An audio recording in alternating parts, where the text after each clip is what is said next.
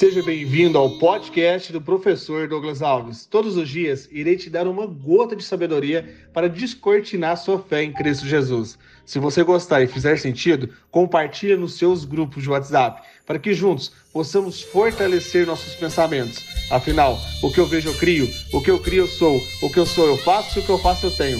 Vamos ao episódio de hoje e rumo ao topo!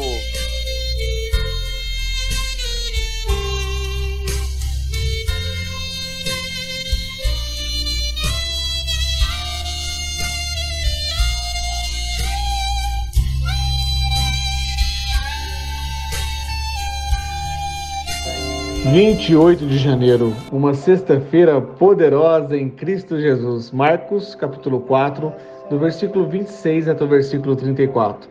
Ele prosseguiu dizendo: O reino de Deus é semelhante a um homem que lança semente sobre a terra. Noite e dia, quer ele durma, quer se levante, a semente germina e cresce, embora ele não saiba como. A terra por si própria produz o grão, primeiro o talo, depois a espiga e então o grão cheio de espiga. Logo que o grão fica maduro, o homem lhe passa a foice, porque chegou a colheita. Novamente ele disse: Com que comparemos o reino de Deus? Que parábola usaremos para descrevê-lo? É como um grão de mostarda, que quando plantada é a menor de todas as sementes. No entanto, plantada, ela cresce e se torna a maior de todas as hortaliças, com ramos tão grandes que as aves dos céus podem abrigar-se à sua sombra. Com muitas parábolas semelhantes, Jesus lhe anunciava a palavra, tanto quanto podiam receber. Não lhes dizia nada sem usar alguma parábola. Quando, porém, estava a sós com seus discípulos, explicavam-lhe tudo. Receba certamente a palavra de Deus. Meu irmão, minha irmã, em Cristo Jesus, Vou ler novamente o versículo 34 para você entender que proximidade é poder. Versículo 34. Não lhes dizia nada se usar uma parábola. Quando, porém, estava a sós com seus discípulos, explicava-lhes tudo.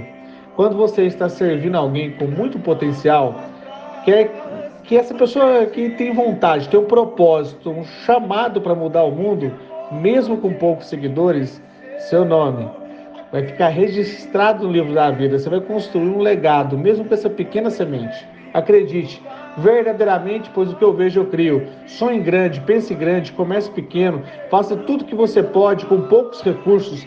Cresça continuamente, cresça devagar, saiba lidar com as derrotas, pois é um instrumento pedagógico de como não fazer. Nesses dias de desespero, incerteza, o medo vai bater na sua porta. Sendo assim, vamos orar em uma salvação. Eu creio. Repete comigo assim: acredito em Jesus Cristo, acredito em Deus, ó Pai, acredito no Santo Espírito, me enche de vida, Cristo, o Senhor que venceu a morte. Acredito que o Senhor ressuscitou e muito em breve voltará. Amém, amém e amém. Hoje, 11:07 no Instagram da smartdigital.meteórico, estarei falando das novas tendências de 2022 as novas profissões. Posso esperar? Então me ajude a compartilhar essa pequena gota de fé. Seja ponte para a fonte. Tenha gratidão dos seus pequenos começos. Vamos! Que lindo dia para se viver. Um abraço do seu amigo e professor Douglas Alves. Rumo ao topo!